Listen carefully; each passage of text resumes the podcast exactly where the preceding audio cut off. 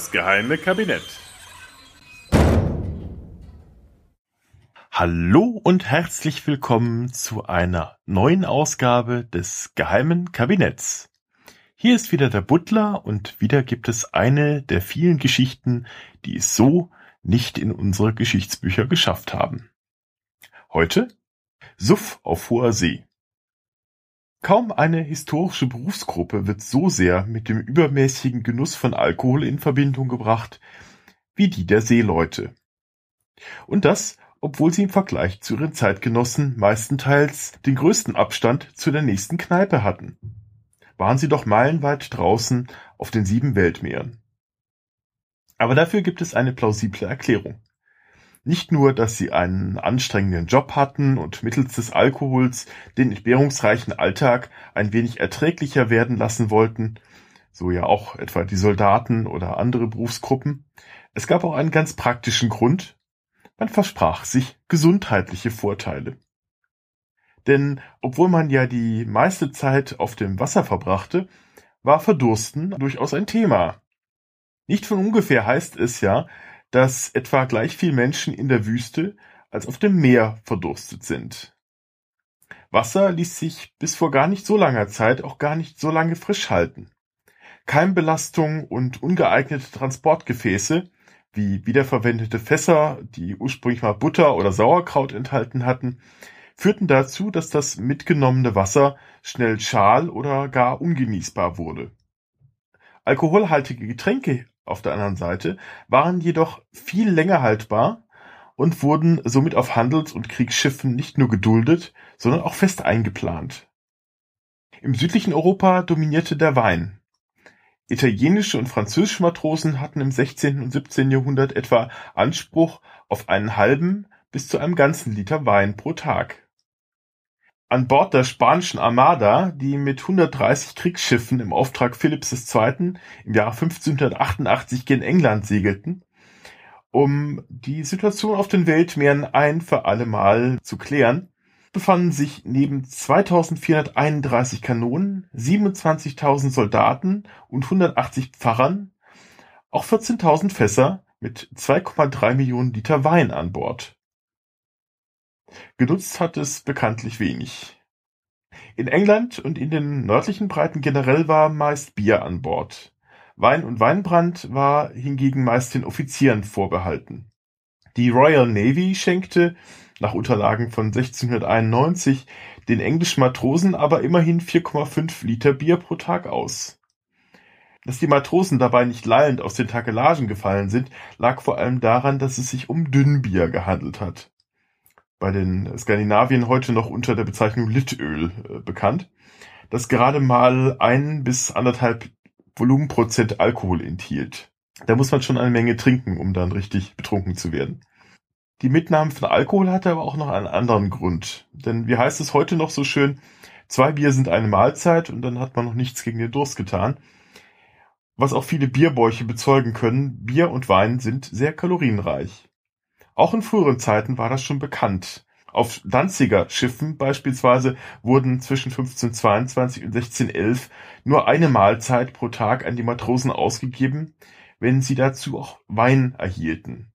War nur Bier an Bord, hieß es zweimal am Tag Essen fassen. Erst als ein neues Brennverfahren die Produktion von hochprozentigem Alkohol im 17. Jahrhundert deutlich billiger gemacht hatten, gab es an Bord auch für die einfachen Matrosen Schnaps, Whisky, Rum und Gin. Vorreiter waren wieder, wie schon so oft auf den Weltmeeren, die Engländer. Die Ende des 17. oder nach anderen Überlegungen seitens der Historiker Anfang des 18. Jahrhunderts waren diese nämlich übergegangen, zu der üblichen Bierration auch noch ein halbes Pint Rum pro Mann und Tag auszuschenken, was also etwas mehr als ein Viertel Liter ausmachte. 1756 gab man sogar das Doppelte aus. Der Grund waren wieder gesundheitliche Gründe. Denn man nutzte den Alkohol nicht nur zum Desinfizieren von Wunden, sondern man trank den harten Alkohol, oftmals schon zum Frühstück, da man glaubte, es würde gegen Würmer und Skorbut helfen, also Vitaminmangel entgegenwirken. Letzteres hatte tatsächlich einen gewissen Effekt, allerdings nicht aufgrund des Alkohols, sondern da man zur Geschmacksverbesserung oftmals Zitronensaft ins Glas gegeben hatte. Doch es sollte eine ganze Weile dauern, bis man das herausfand. Nicht verwunderlich also, dass man immer reichlich Alkohol an Bord hatte. Magellan beispielsweise gab für die Vorbereitung seiner Weltumrundung 1519 weit mehr Geld für Sherry als für Waffen aus. Auch als Captain Cook zu seiner letzten Weltumsegelung aufbrach, hatte er neben 45 Tonnen Wasser auch 19 Tonnen Bier, 2920 Liter Wein und sage und schreibe 6350 Liter Rum dabei. Wobei bei Möglichkeit auch bei jedem Halt entsprechend die Vorräte wieder aufgestockt wurden.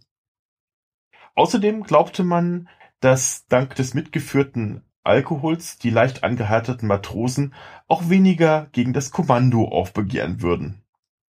Und tatsächlich, wenn Strafmaßnahmen wie Auspeitschen nicht mehr half, die Disziplin an Bord aufrecht zu erhalten, ging man dazu über, Rum nur noch verdünnt auszugeben, womit man praktischerweise auch gleich den Grog erfunden hatte. Der Legende nach sei dies erstmals vom englischen Vizeadmiral Edward Vernon 1740 so praktiziert worden, der aufgrund eines alten Mantels aus Grogham, einem groben Stoff aus Seide und Wolle, den Spitznamen Old Grog gehabt habe, sei der Name auf das neue Getränk übergegangen, das man später gerne noch mit Limettensaft und Zucker verfeinert hatte. Leider ist dies nur eine Legende, denn schon Jahrzehnte zuvor, im 17. Jahrhundert, war dieser Trunk in der Karibik unter diesem Namen populär geworden, wo er als Grog mit zwei G in den sogenannten Grog-Shops gereicht wurde. Da sich Matrosen aber aufgrund des übermäßigen Alkoholkonsums immer noch am nächsten Morgen groggy fühlten, ja, da kommt das genau her, und daher Arbeitsleistung und Disziplin darunter litten, wurde der Alkoholkonsum auf den Schiffen nach und nach dann doch abgeschafft.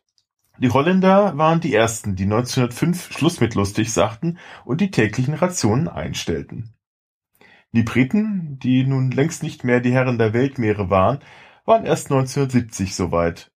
Aber immerhin bewiesen sie den größten Stil.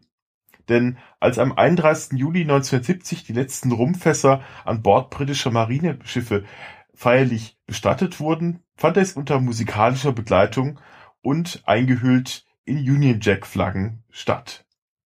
Der Tag ging übrigens als Black Tot Day in die Geschichte ein.